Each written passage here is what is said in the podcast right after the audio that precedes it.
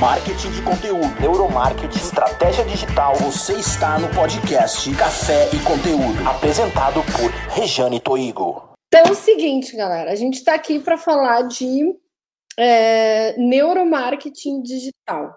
Então, quem já me conhece já sabe que eu tenho uma agência de marketing digital, que eu tenho um curso de criação de conteúdo e que é, eu estudo neuromarketing e um, aplico aqui na agência. O pessoal aqui da agência é, já todo já fala, ah, mas o cérebro, ah, mas o cérebro, ah, mas a emoção. Então, assim, esse é, assunto está uh, bem, vamos dizer assim, disseminado aqui, é o que a gente faz. Então, a gente vai contar um pouquinho, eu vou contar um pouquinho, o Arthur também, que o Arthur é o web designer, né? E também trabalhou como publicitário há algum tempo. O Arthur, tu trabalha ainda como publicitário, não, né, Arthur? Hoje eu faço a publicidade da escola, né? O publicitário ele nunca, nunca vai sair da minha atuação, seja lá onde quer que seja, sempre serei publicitário, principalmente campanhas políticas, que isso me trouxe uma experiência do digital muito forte, essa aplicação aí, principalmente dos viés cognitivos, Tá, maravilha, então. Então, olha só, uh, gente, o que que, o que que eu acho fundamental, assim, que a gente saiba sobre é, neuromarketing que a gente pode aplicar no digital. Primeira, uma das primeiras coisas que a gente faz quando a gente recebe aqui na Like sites, hoje a gente não trabalha mais com e-commerce, mas a gente já trabalhou. Então, a primeira coisa que a gente observa é que a maioria dos sites tem muita mas muita é, opções de produto e às vezes opções de produto na mesma categoria ou na mesma linha. E uh, os donos de site, né, os donos de e-commerce, eles têm a sensação que isso é bom. Isso é bom, isso é bom, né, por, por, por um lado, mas a gente tem que também entender a natureza do produto para que isso, para que o excesso de é, oferta não prejudique a escolha do cliente. Porque a gente sabe que toda vez que a gente escolhe alguma coisa, a gente deixa de escolher outra. E às vezes isso pode se tornar uma perda. Então a gente tem que ter muito cuidado quando a gente for é, ofertar opções para o cliente, porque ele pode ficar confuso. E aí a gente tem vários exemplos, né? Eu gosto muito de usar o exemplo da, do restaurante que tu chega naquele restaurante que tem uma Bíblia, né? O cardápio é uma Bíblia infinita e aí tu vai, tu pega lá, tem pizza, tem galeto, tem massa, tem saladas, tem. Eu particularmente eu uh, fico nervosa, fico agoniada, não sei o que escolher. Inclusive eu gosto de falar também de um o exemplo do Paris 6 quem conhece. Assim, o país que adora ir lá e eu só de pensar em lá eu já fico um pouco nervosa. A comida é boa, é verdade, só que assim, é tanta opção que a gente fica um pouco perdido. Então, o que que fica legal? Pensa naquele menu de restaurante que tem assim, ó, entradas, quatro pratos. Aí tem ali massas, quatro opções. E aí tá categorizado. Então a pessoa já sabe, eu quero comprar uma sandália sem salto. E aí ela consegue entrar lá e ver que tem algumas cores, tem algumas opções, tem as opções no limite certo. Não tem opções que vão deixar a pessoa infinitamente navegando naquele site, às vezes enchendo o carrinho e não levando nada tá? E, e eu vejo muitos uh, uh, produtores, né, muitos uh, empresários achando que quanto mais opções, melhor. E não é assim. A gente tem que pensar, principalmente no digital, que a compra é ó, efêmera, a gente tem que pensar que a, a oferta de quantidade de produto tem que ser justa, ela tem que ser redondinha e ela tem que ter diferença de valor. Então, se você oferece combo, né, aquela história da, do combo de pipoca, você tem que ter o, o, o, rapidamente o cliente tem que olhar para aquelas três opções de oferta e pensar uh, a do meio é melhor que a, é, a do meio que tem um preço médio é melhor que a mais barata e é pior que a mais cara a mais cara é melhor que todas porque se você botar já quatro opções ou se você botar já cinco opções o cara vai ter que pensar muito para entender qual é a diferença entre é, uma opção e outra em termos de valor de produto, né? E, e, e comparar isso com o preço. Então, essa é, é assim, a dica número um, tá? E aí, dica número dois, que a gente gosta de dar aqui também, é com relação ao valor. Então, a gente sabe que comprar dói. Uh, tem muitos estudos aí mostrando que quando a pessoa entende que ela vai deixar dinheiro para obter alguma coisa, às vezes ela tem mais dor do que prazer. Então, tudo que a gente puder fazer online para amenizar a dor da compra, tudo que a gente puder fazer online para diminuir a sensação de que o cara está deixando alguma coisa e ele ficar com a sensação só que ele está levando alguma coisa, a gente é provável que a gente tenha mais êxito ali na fluidez dessa compra. Então, um exemplo que eu gosto de falar é o cifrão, né? Para que, que a gente vai botar cifrão ou moedinha e lembrar o cara de que aquilo ali é um pagamento e fazer ele pensar na conta dele? Ele tem que estar pensando no benefício do produto, naquilo que o produto vai ser usual para ele, de como ele vai ser feliz com aquele produto, como o produto vai resolver. Se ele pensar, qualquer pessoa que pensa no que vai pagar, né, diminui a quantidade, diminui a, a, a probabilidade de comprar, porque esse que a gente vai pagar representa uma dor. Inclusive, tem aquele estudo clássico, né, que é, pessoas no shopping center quando pagavam com cartão, né, o cérebro, a gente observou a, a, ativação das regiões ligadas com o prazer. E quando a pessoa pagou em dinheiro, ela sentiu a ativação das regiões é, ligadas à dor. E aí surgiu o cartão de crédito. Não, não é daí que surgiu o cartão de crédito, mas o cartão de crédito ele tem essa função, né? Aliviar a dor. E outra coisa que a gente utiliza para aliviar a dor é falar o valor parcelado primeiro. Então, o valor parcelado está grande, está 12 vezes de 29. Aí, quando o cara faz a conta, nossa, 12 vezes de 29 dá 300 e alguma coisa naquele momento. Aí ele sente uma dorzinha. Aí ele vai ver, não, a vista é 290. Então ele tem um alívio, né? Porque a gente teve um, uma sensação assim de que não ficou mais barato do que eu pensava. Então isso são circunstâncias momentâneas que a gente pode utilizar ali, que a gente vai provocando sensações de prazer e reduzindo as sensações de dor enquanto o nosso cliente está atrás da tela. Lembrando, a compra online ela é mais efêmera e às vezes ela é menos é, suscetível ao ambiente, né? Ao que ao, ao tudo que está acontecendo no externo, porque a pessoa está realmente concentrada no seu celular, ela está uh, solitária. Então a gente tem que entender esse momento do cérebro. Sobre sites era isso, Arthur. Pegar um gancho é, de um anúncio que eu vi hoje, aconteceu hoje comigo. Vocês podem me ouvir tranquilo? Pode me ouvir? Tá todo mundo ouvindo o Arthur? Só confirma aí, pessoal. Antes de eu disparar a metralhadora aqui.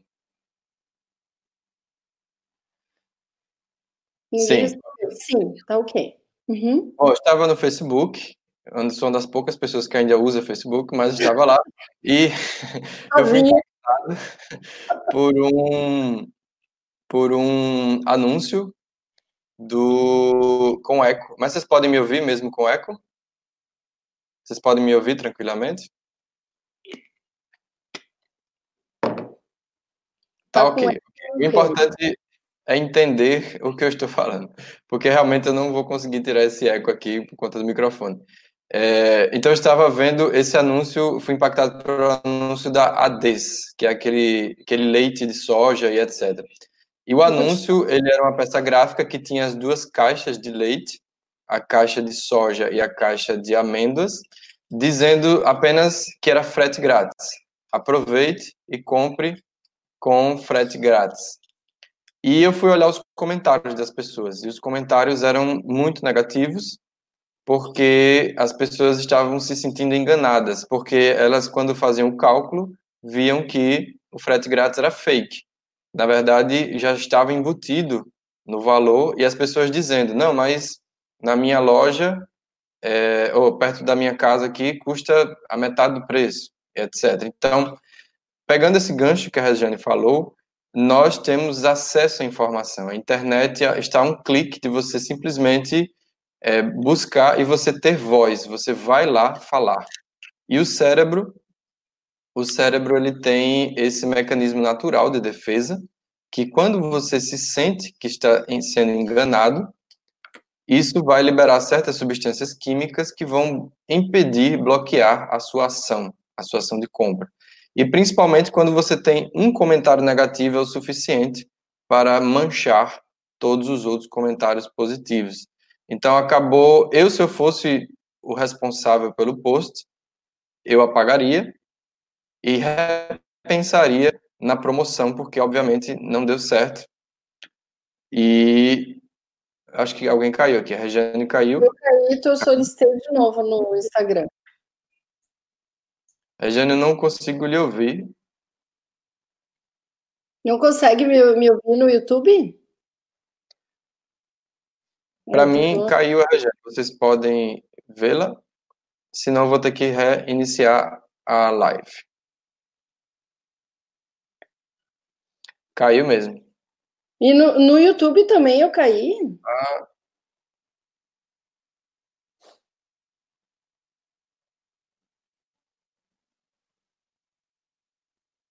Eu caí no YouTube, então foi a minha internet que caiu, né?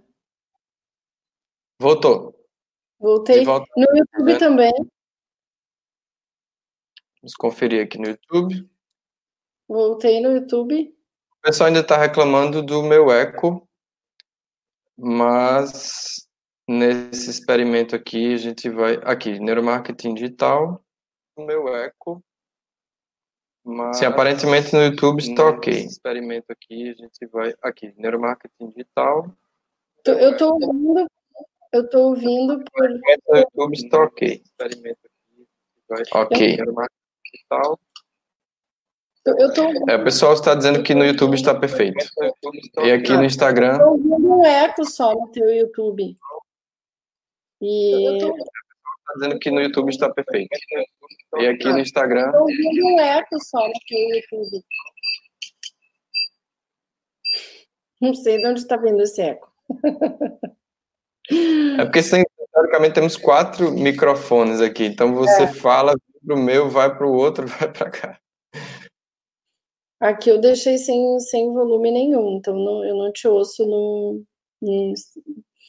então, Arthur, isso, isso é muito importante. A gente tem acesso à informação e aí a gente tem alterações químicas que acontecem no corpo quando a gente fica puto, né?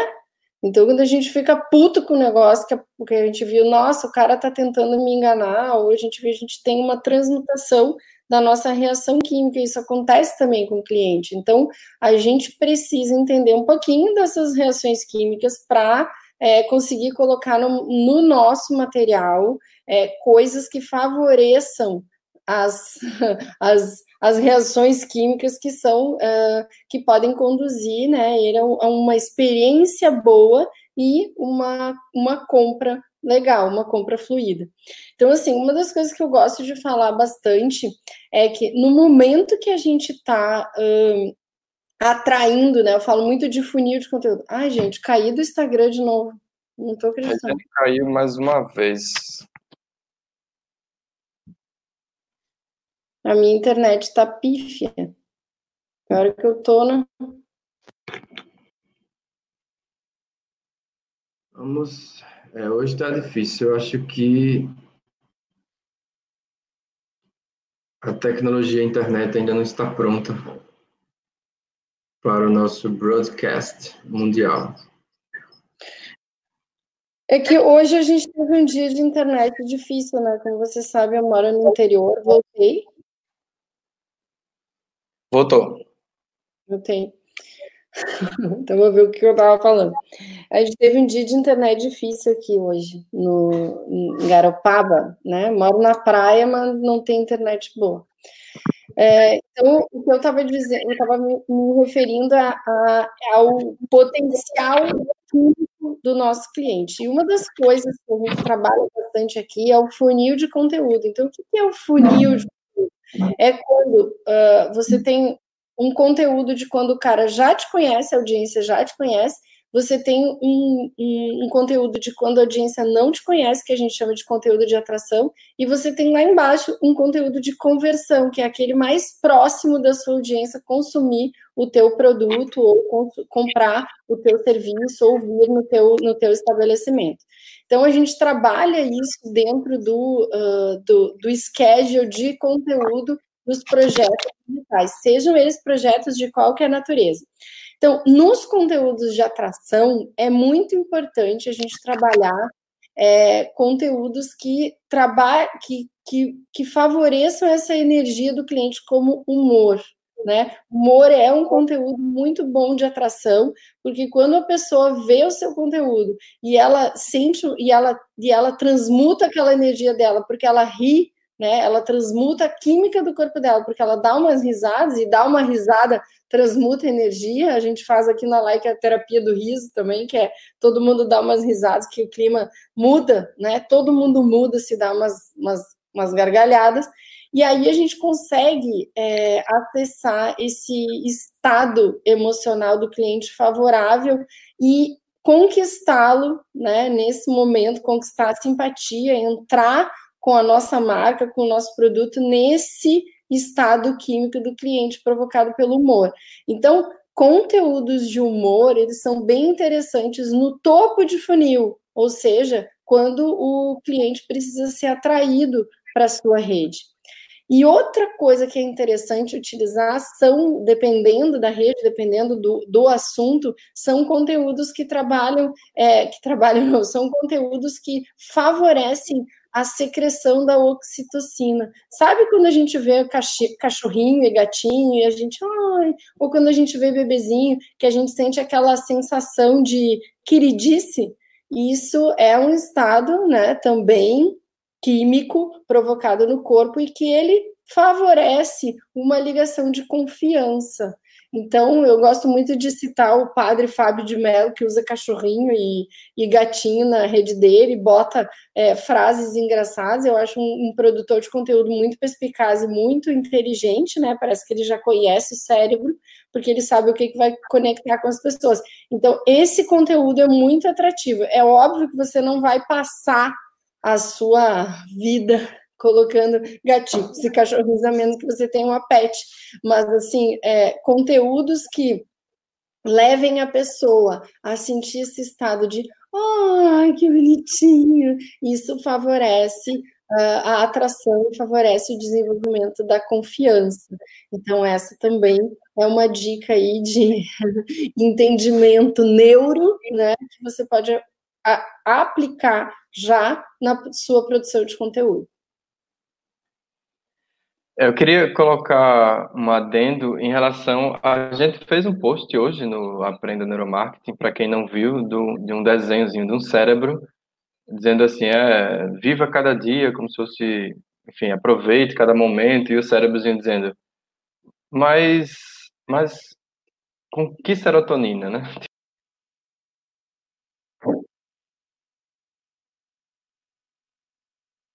Arthur caiu do YouTube agora. Gente, não tá bem, né?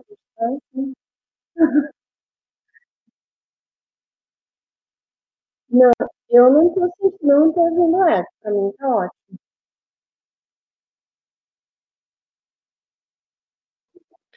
Olha só, já estão surgindo as perguntas dos gatilhos, então eu vou ter que aproveitar o, não queria falar de gatilhos, mas vou aproveitar exatamente o ponto que eu estava falando, que é exatamente contexto, pessoal, contexto.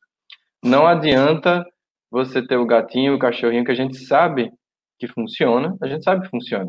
É, é batata. Você colocar um gatinho lá vai funcionar, vai dar engajamento, vai dar like, vai dar tudo, mas vai vender? Essa é a pergunta principal. Vai gerar a memória da sua marca? Vai conectar com a sua marca ou vai conectar apenas com o gatinho, entendeu? Então, é aí que entra a questão dos gatilhos mentais, que foi uma discussão que a gente já tem levantado há algum tempo. A Regiane postou ontem no Instagram dela. Olha que eu tô foi toda de... cicatriz, ó. Que eu levei pedrada de tudo que ela. Eu já levei tanta que eu perdi até a parte do cabelo aqui, das, das outras vezes, inclusive do post do blog. Então, o gatilho, primeiro a gente, eu e a Rejane compartilhamos da mesma opinião, não é uma questão de opinião, nós fizemos uma pesquisa, nós temos um embasamento que gatilhos mentais não existem. Isso é uma questão apenas de crença, é uma técnica de marketing que não tem absolutamente nada a ver com o cérebro nem com a neurociência. Como usar o eco para conectar. Mas esse é o ponto importante, contexto. Então, o gatilho mental, seja lá o que for, ele não vai funcionar se não tiver contexto. Por quê? Você vai tentar. Gatilho, né? Por isso que a gente não pode falar gatilho da reciprocidade, gatilho da curiosidade, porque ele só vai gerar curiosidade se a pessoa tiver aquela experiência pregressa. Ele só vai gerar é, conectividade, ele só vai gerar reciprocidade se a pessoa estiver imbuída naquele contexto. Se a gente souber com quem está falando. E é por isso que é muito mais importante do que entender de gatilhos mentais é você, é, é, é você entender com quem você está falando. E é por isso que a gente bate nessa tecla que uh, técnicas de gatilhos mentais, elas podem levar o negócio sim para o buraco, porque você é iludido achando que isso é universal e isso não é universal. As pessoas não reagem do mesmo jeito. Um latido de cão, dependendo do contexto, pode significar amor ou pode significar medo. Então depende em quem e depende aonde. E é isso que a gente tem que, que, que entender. É muito fácil a gente desenvolver uma fórmula que ah, aqui você tem que usar tal gatilho, tal gatilho. Os gatilhos eles funcionam de formas diferentes, eles ativam é, as informações do contexto ativam de formas diferentes pessoas diferentes. Então, não existe uma fórmula para isso, a não ser a gente conhecer muito bem a história pregressa, a memória e o contexto que o nosso cliente está inserido. É, em resumo, pelo menos eu sou taxativo que gatilhos mentais simplesmente não existem, porque eu e Rejane, nós lemos autores aí da neurociência, como o Antônio Damasio, e o Antônio Damasio ele fala o seguinte, você tem os marcadores somáticos, que são exatamente esses registros de memória que você vai acumulando ao longo da sua vida e que eles podem ser ativados em determinados momentos, que aí a neuroeconomia utiliza outro termo, que seriam os nudes, seria uma espécie de cutucada que vai reativar essa memória, mas tudo vai depender do contexto e das emoções que você vai utilizar para disparar essa memória. Então, em momento nenhum, Antônio Damasio vai falar de gatilhos mentais. Outro autor neurocientista muito renomado, que é o Steven Pinker, jamais vai falar de gatilhos mentais. Vocês nunca vão ver nenhuma menção a nada que seja parecido com gatilhos mentais em nenhum artigo científico sério, nenhum livro de neurociência, porque eles não existem dentro do contexto da neurociência e do neuromarketing. Então, isso que a gente, que a gente quer fazer, assim, não, é que seja errado alguém usar o termo gatilho mental, cada um pode usar o, o termo que quiser. O errado é uh, falar que gatilho mental é neuromarketing ou é neurociência. É tipo usar a chancela da neurociência para dizer que aquela técnica que de gatilho mental naquele momento está se falando, está comprovado na, através da neurociência.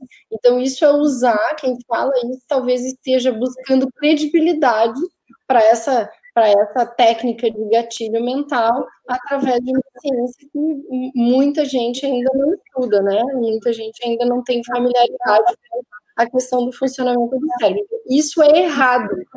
Usar gatilho mental, olha, posso chamar de, de torta fria, entendeu? Posso chamar do que eu quiser. Agora, errado é, é, é, dizer que isso se trata de neuromarketing ou de neurociência.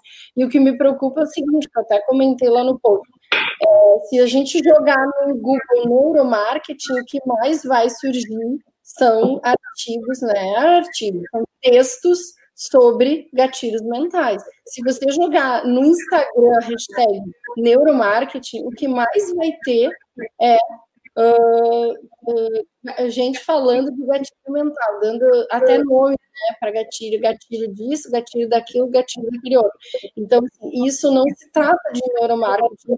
A gente não deveria querer estudar neuromarketing, como muita gente pretende estudar neuromarketing e vai lá e é apresentado ao gatilho mental.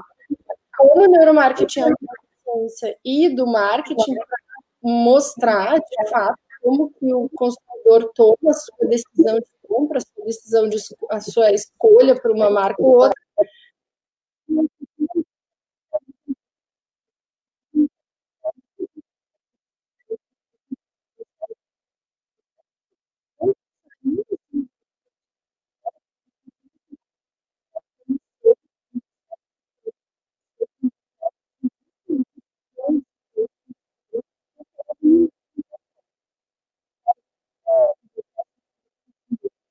Discussão é, pessoas que queiram usar uma fórmula. Na verdade, o que a gente quer perto da gente é pessoas que queiram realmente entender o seu consumidor e buscar uma excelente forma de oferecer uma experiência para esse consumidor através dos seus produtos, porque isso é uh, isso é marketing, isso é um marketing uh, verdadeiro e utilizar o conhecimento do cérebro para isso é o que a gente quer ensinar, tá? é o que a gente quer mostrar que é possível. Arthur, me fala das imagens e mostra o livro ali para quem é designer. Tem um monte de gente designer aqui que eu já, que eu já conheço. Bom, esse não é o meu livro, que fique bem claro. Esse aqui é do Darren Bridger. É, por que, que eu queria mostrar esse livro? Porque ele é bem específico para design. Na verdade, o nome dele em inglês é Neurodesign.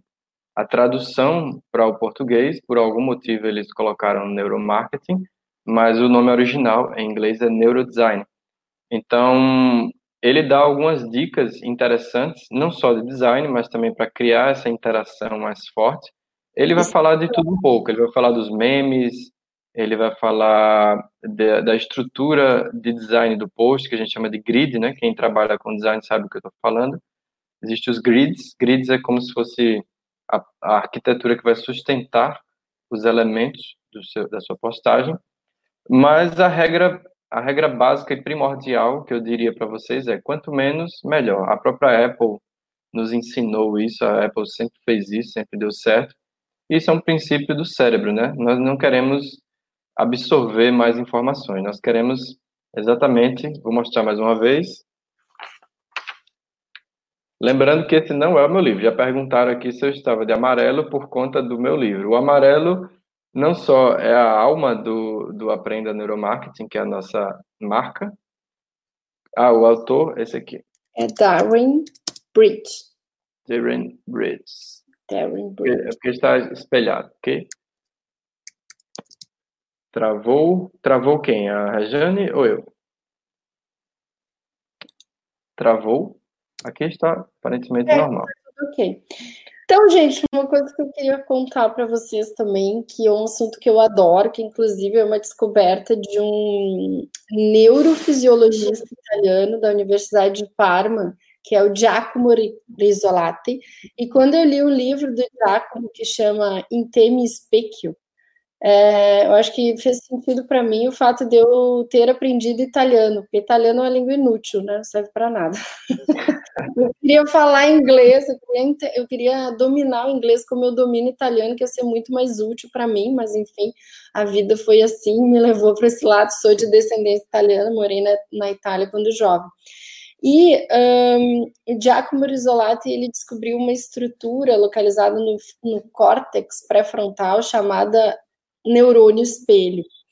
E o neurônio espelho, ele está um, relacionado com uma série de atividades, inclusive com a empatia, né? A nossa capacidade de empatia também está relacionada com a, a, essa, o desenvolvimento dessa estrutura no nosso cérebro. Mas, quando a gente fala de digital, existe uma coisa muito interessante que é o seguinte: os vídeos estão muito em alta, né? E eu gosto muito de trabalhar com vídeo, a gente trabalha aqui na Like com, com vídeos uh, já há bastante tempo, acho que a gente é um pouquinho pioneiro, assim, nessa questão de trabalhar com vídeos. Mas, o que a gente observa, e não é nos vídeos exatamente, nos vídeos que a gente faz, mas a gente entende que quando a gente usa mídias que ativam um neurônio espelho, ou seja, a gente tem vontade de imitar aquilo que está acontecendo no vídeo, por exemplo, uma dancinha, por exemplo, é, uma coreografia, porque o neurônio espelho ele, é, ele tem a capacidade, ele tem a prioridade de fazer o nosso cérebro já executar uma ação motora antes que a gente esteja executando. Então, por exemplo, eu vejo o Arthur é, tomando um gole d'água, é como se eu sentisse sede, eu sentisse vontade também tomar a água, porque eu já estou me espelhando na ação motora dele, e é como se o meu uh, braço já tivesse, né, pegando a água e tomando antes que eu fizesse isso. Então, o neurônio espelho, ele, ele tem, ele participa dos nossos processos imitativos. É para isso que talvez ele tenha se desenvolvido, porque a gente imitando o outro, a gente se desenvolve e a gente desenvolve a linguagem, a gente aprende a caminhar, a gente aprende a fazer uma série de coisas através da imitação. Somos imitativos, né? E isso talvez uh, se deve à existência do, neurônio espelho. Então, não é à toa que esses uh, produtos, por exemplo, digitais de coreografia ou de, uh, de ginástica, eles chamam bastante atenção e as pessoas ficam ali olhando é, aquilo, aquele, aquilo acontecer, né? Porque elas, na verdade, já estão dançando por dentro. Já estou dançando por dentro sem estar tá me mexendo. Então, isso é uma sensação que gera identificação naquele momento que eu estou é, assistindo, né, scrollando o meu feed e vendo uh, alguma coisa acontecer. Então, o neurônio espelho é uma estrutura, conhecendo um pouco de, de neuromarketing, a gente pode utilizar o conceito dessa estrutura para também gerar identificação nas nossas mídias, tá? E uma outra coisa que eu gosto muito entrando e que eu inclusive li no livro nesse livro aí do neuro uh, do neurodesign é uh, sobre as imagens metafóricas. Imagens metafóricas são muito interessantes da gente usar nas nossas mídias e a gente tem comprovação de que isso funciona. O que é uma imagem metafórica? Não importa se é vídeo ou não importa se é imagem. Até tem uma imagem que eu, que eu, que eu costumo uh, usar ela para dizer que é uma imagem metafórica, que é, o, é um, um ser que está com os olhos fechados e com uma gilete abrindo, assim, cortando para abrir os olhos. Isso é uma metáfora, ou seja, você olhando essa imagem, você entende assim, abrir os olhos é dolorido, enxergar a realidade pode ser dolorida. Então, essa habilidade desse artista que consegue simbolizar numa, uh, numa imagem, é, sem ter, muitas vezes, sem ter nada escrito, e consegue simbolizar uma ideia, isso também é, é, é confortante, porque a gente não precisa pensar nessa ideia, né? Você não precisa pensar, ah, abrir os olhos é uma coisa dolorida. Você olha aquela gilete abrindo um olho e você já entende, já tem a sensação, você já sabe o que aquilo quer dizer. Então, isso também torna fluido, né? E também uh, faz com que a pessoa tenha mais interesse pelo seu material e às vezes lê o seu texto tá? Então, eu uso muito imagem metafórica e o Arthur também usa muita imagem metafórica, que é ele que produz o conteúdo do Aprenda Neuromarketing com algum, algum pitaco meu, mas é, em geral é ele que, que faz a, a, animações, as, as, coisas. E aqui na Like a gente procura usar metáfora em tudo que a gente faz. Então, qual é o percentual de imagens metafóricas? Como é que a gente faz essas imagens metafóricas? Às vezes a gente acha algumas imagens prontas, às vezes a gente adapta né, com imagem de banco de dados e outros elementos, a gente cria é, muitas coisas. Quem já viu aí os anúncios do criador de conteúdo a gente usa uma passando na tela, né, para perguntar para a pessoa, e aí, suas redes sociais estão devagar, quase parando, então a gente vai usando elementos para simbolizar aquilo que a gente quer dizer, que isso tem uma compreensão mais rápida, né, e mais assertiva pelo, pelo cérebro. Eu convido, inclusive a Regiane falou, eu convido vocês a darem uma olhada no feed do Aprenda Neuromarketing no Instagram, que vocês vão ver claramente como nós pegamos essas metáforas, ou seja, óbvio, utilizamos vários memes e etc, mas o mais importante é que a gente tenta o máximo possível sair do óbvio. Então, por exemplo, a gente vai falar de neurônios espelho. Normalmente, o que, é que as pessoas fazem? Elas vão fazer um card, uma artezinha bonitinha, colocar um texto, um texto escrito neurônio espelho, e neurônio. colocar uma imagem do, do neurônio. Uma coisa bem previsível, uma coisa totalmente óbvia.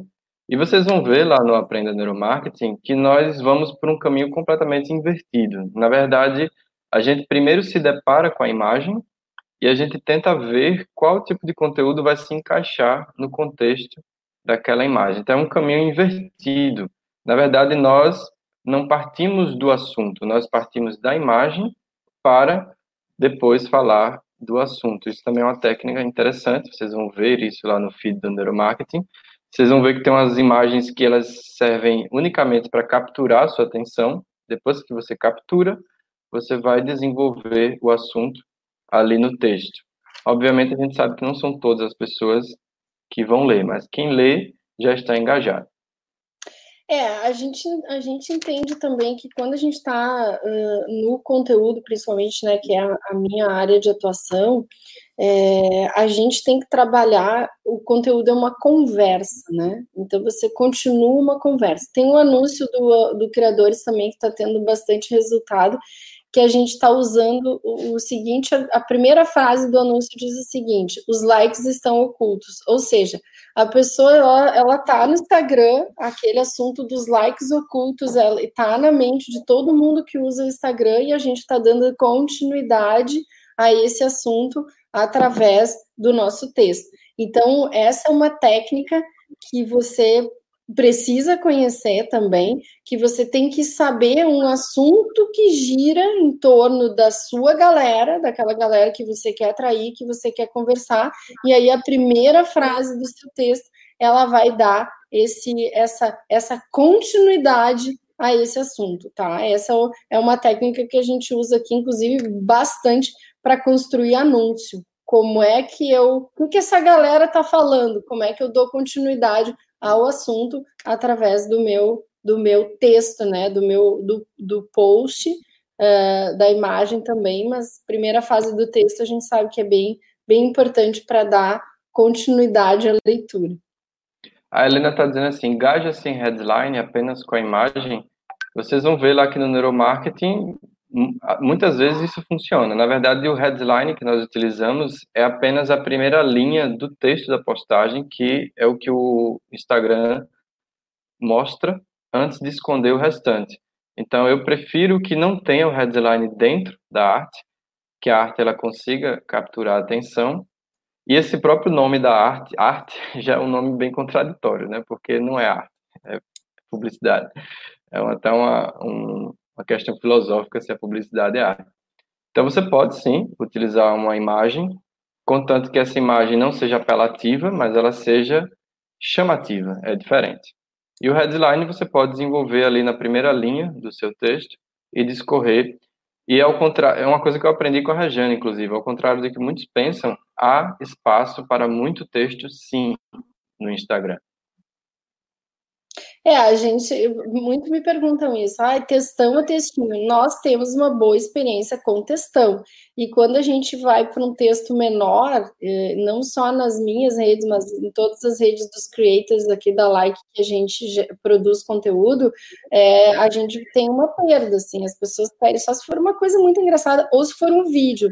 Né? Quando a gente trabalha um vídeo, eu trabalho bastante vídeo no IGTV, os creators também, aí a gente procura eh, reduzir, sintetizar esse texto, porque o objetivo é que a pessoa assista o vídeo, então é, não faz sentido a gente a pessoa assistir um vídeo e ainda ter um texto, né, que, que, que é muito extenso. Então, uh, a gente procura fazer esse balanço, mas o textão funciona sim, tá? Agora, as pessoas só vão ler um textão primeiro. Se tiver uma boa imagem, que é o que vai fazer ela parar ali de scrollar e ler. Se a headline der continuidade a essa imagem e fizer com que ela tenha interesse em ler o resto. Terceiro, se o texto estiver bem arejado e bem pontuado, né? Então, um texto fluido, eu costumo dizer, texto neurofluido.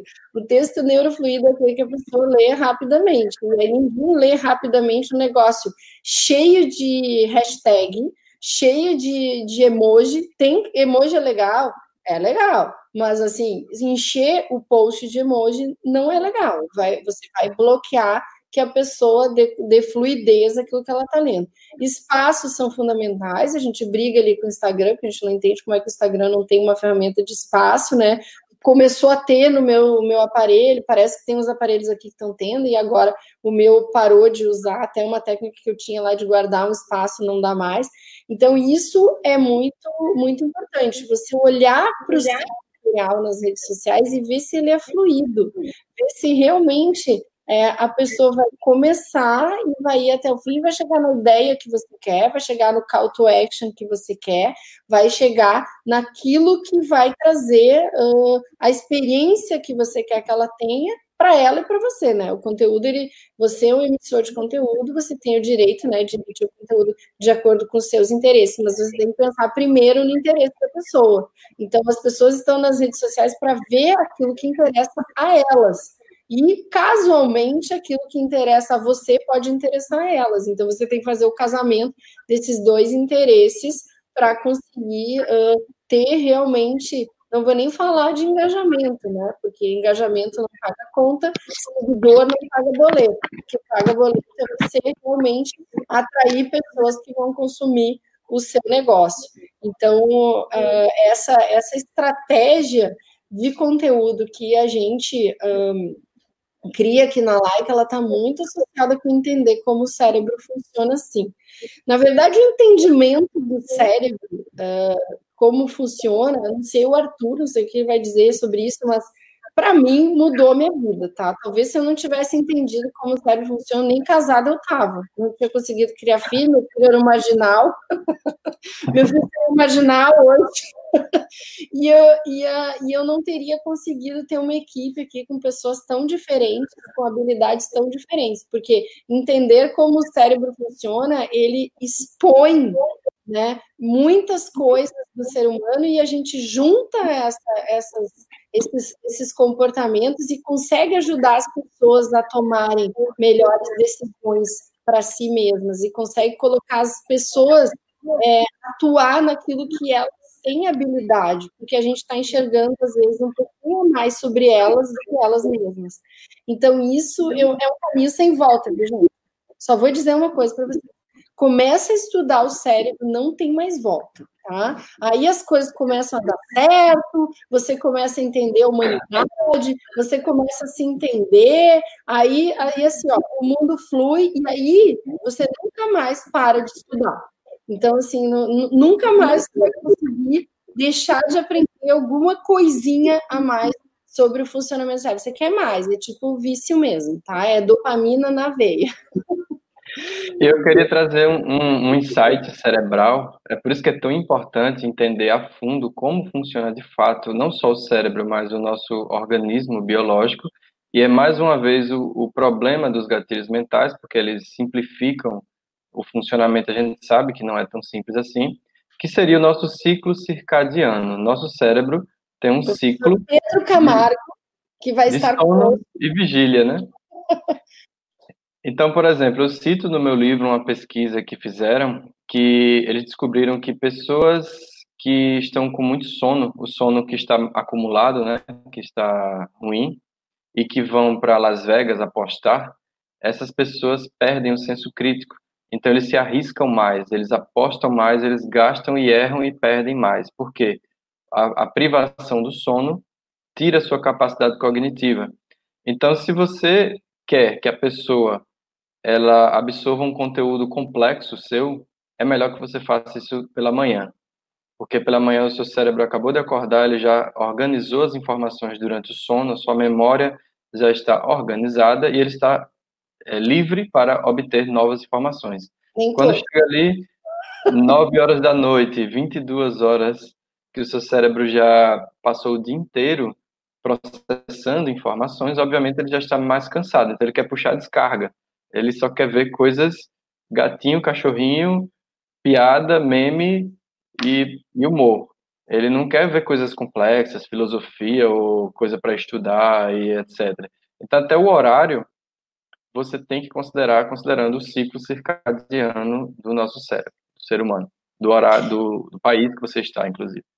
Inclusive no Aprenda Neuromarketing, né, Arthur, que é o nosso, nosso projeto juntos, a gente vai ter Pedro, professor Pedro Camargo falando sobre a melhor hora de vender, justamente por causa dessa questão do ciclo circadiano, que tem um horário do dia que a pessoa pode estar mais propensa, dependendo da natureza do produto, é, e dependendo do, da, da, atividade ali que ela vai ter que exercer para para finalizar o consumo desse, desse produto. É bem, bem, bem legal. Gente, vocês sabem que a gente tem um grupo no Telegram, né? Vamos, a gente está lá no, no, Telegram com um grupo. É, eu e o Arthur. O Arthur caiu, mas eu vou falar do grupo, tá? Olha só, o, o, tu caiu do YouTube, Arthur. O grupo no Telegram, ele é o seguinte: a gente vai abrir hoje, depois da live, a gente vai abrir para discussão, tá? Porque é um canal e agora a gente vai abrir um bate-papo. O que, que a gente espera no bate-papo? A gente espera debater todas essas coisas realmente que, que, que a gente tem falado sobre gatilhos mentais, vocês possam fazer perguntas sobre neuromarketing, sobre neuromitos, sobre o que, que vocês já ouviram, é, uh, uh, o que, que vocês já ouviram por aí? É, tem gente perguntando aqui, como faço para participar do grupo? Na minha bio do Instagram, entra lá, tem clica, vai abrir alguns links e aí tem o link uh, Neurogrupo, né? Grupo do Telegram do, do Aprenda Neuromarketing. Eu vou deixar no YouTube aqui da, da, na, na live, no, no perfil aqui do Aprenda também, tá, tá o link ali, né, Arthur? Tá na bio. Tá na bio também. Tá o link na, na, na, na, bio também. Então entra lá que agora, até agora as pessoas estavam entrando, já tem mil pessoas lá dentro. E, a, e agora a gente vai abrir para conversa. Então, quem quiser conversar com a gente, a gente vai ficar o dia inteiro ali papeando sobre neurocoisas, vamos, vamos colocar áudio, vou falar em vídeo. Se eu não souber alguma resposta, ou Arthur, nós vamos chamar os nossos universitários, minha mentora, Carol Tieto, é, o Pedro Camargo e mais todas as pessoas né, que que estão uh, envolvidas com a gente no Aprenda Neuromarketing para dar aquela respostaça né, sobre neurociência, sobre neuromarketing, para tudo que vocês é, quiserem debater. Isso para nós é muito rico, porque ajuda até a produzir conteúdo, né? Com certeza. O feedback de vocês é, é absurdamente importante. Meu Insta é porque... é arroba Rejane tá? Estou perguntando no Instagram. Aqui também no, no, no, na, no link da bio do Aprenda Neuromarketing também tem todos os. Ah, e tem uma informação importante. Lá no grupo, nós também colocamos conteúdos exclusivos que não vão entrar em outros canais. Então, por exemplo, vamos lançar um e-book exclusivo, acredito que essa semana, próxima semana, que não será lançado em primeira mão, ele vai sair lá no grupo. Então, vocês vão sempre ter as informações em primeira mão. É a melhor newsletter do Brasil e nós temos o melhor grupo de neuromarketing, maior pelo menos, lá do, do Brasil, no Facebook. Convido vocês, que é o Entusiastas do Neuromarketing, lá no Facebook. Já estamos aí com mais de mil pessoas também. Então, de mil em mil, nós vamos aí criar essa maior comunidade de neuromarketers do Brasil.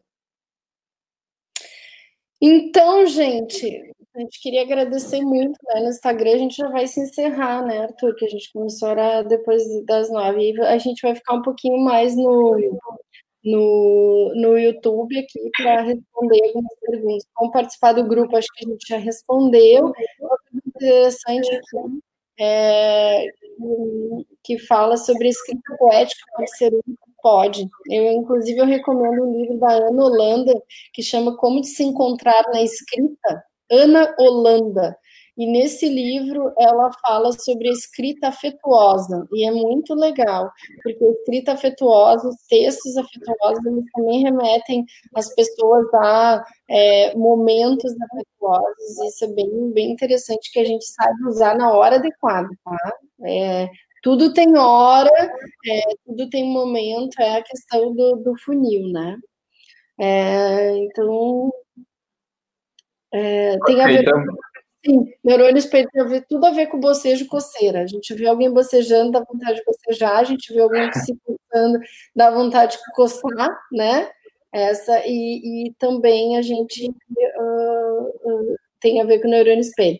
Escreve o nome do livro. Esse livro que eu falei do Giacomo, ele não tem em português, ele tem em inglês e ele tem em italiano, tá? É, mas ele tem, botar o autor é Giacomo Risolati, Ri com R, Risolati. Botar, ele tem alguns livros dele no Amazon, tá? Uh, então, gente, a gente vai a gente vai cair no Instagram e aí gente, se alguém tiver perguntas aqui no YouTube, a gente vai, a gente pode responder. Fala mais devagar, gente. Putz, a Regine falar devagar é, é uma tarefa. Fala, pessoal. É, eu, eu, vou, eu vou encerrar a live aqui do Instagram, certo? Mas. E, e publica. Vamos continuar é, no, no Facebook e no YouTube, no canal do Aprenda e no canal da Rejane, na página.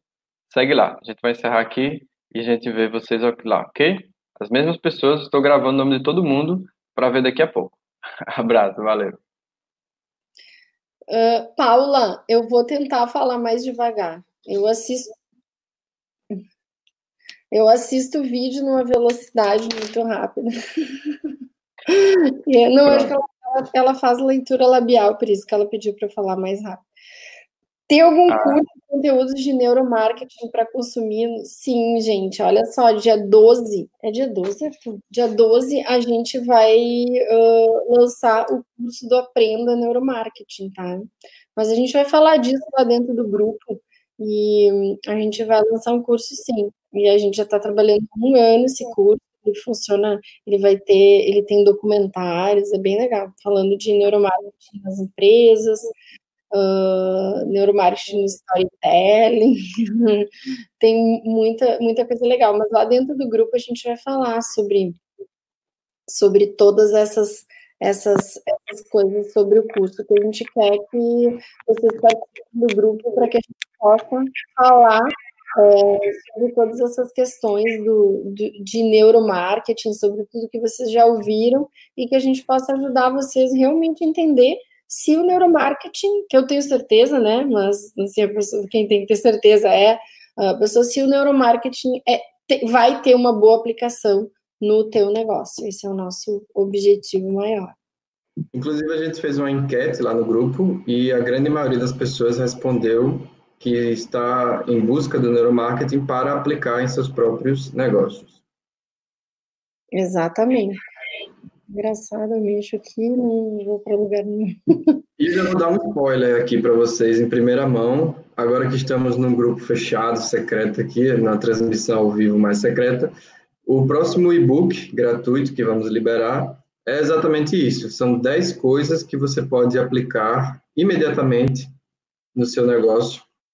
São os insights do neuromarketing que você já pode utilizar mais rápido sem precisar aprofundar tanto. Óbvio que é interessante que você saiba, mas se você quiser usar 10 dicas imediatas e rápidas, será o nosso novo e-book. Já está pronto, saindo do forno. Então, gente, muito obrigada por vocês estarem aqui até agora, né? Costumo dizer que Deus ajuda quem senta e estuda, né? Então, obrigada por vocês é, estarem estudando, estarem é, se aperfeiçoando, porque, assim, de verdade, como cidadã agora, tá? É, as pessoas que buscam o aperfeiçoamento, na verdade, elas constroem a riqueza, constroem a prosperidade do país. Então, como cidadã, eu gostaria de agradecê-los por estar até essa hora buscando uh, formar mais informações e para progredir né, no negócio de vocês e na vida de vocês. Também agradeço bastante, pessoal. E não só as que estão hoje, mas as que estão acompanhando aí já a nossa terceira live. Então, é. as pessoas que, que. E também as pessoas que já nos acompanham, o perfil do Aprenda Neuromarketing já tem mais de dois anos. Existem pessoas que estão conosco ali desde o comecinho, a gente começou com menos de mil seguidores, hoje nós temos 32 mil seguidores, olha só que coisa. E seguidores de verdade, não é indiano, fake, perfil robô, não, são pessoas de verdade mesmo. E eu acho legal porque o Aprenda, o perfil do Aprenda, ele tem pessoas que estão interessadas realmente em aprender neuromarketing, né? Então não tem, até tem um pouquinho eu, um pouquinho o Arthur ali, mas não tem a nossa cara, né? Não é um perfil de blogueiro, não é um perfil de personalidade, enfim, as pessoas estão ali realmente afim daquele assunto. Então isso é muito, muito legal. No começo, quando a gente pensou, né, não vamos vamos levar o perfil do aprenda adiante, falei, olha, é tão difícil o perfil sem a cara de uma pessoa, mas o êxito foi foi bem bem legal. De um ano para cá, a gente teve um crescimento assim absurdo, justamente porque o interesse das pessoas tem crescido, né, a respeito disso. E o mais importante, a gente cresceu sem falar de gatilho mental. Olha só que impressionante. Ai, essa é a melhor parte. então tá, gente. Então a gente se vê no grupo. É, a gente se vê no grupo do, do Aprenda e vamos bater altos papos, altas discussões. A partir de agora, valendo, nosso bate-papo tá aberto. Beleza, obrigado, pessoal. Boa noite, até a próxima live semana que vem. Beijo. Tchau.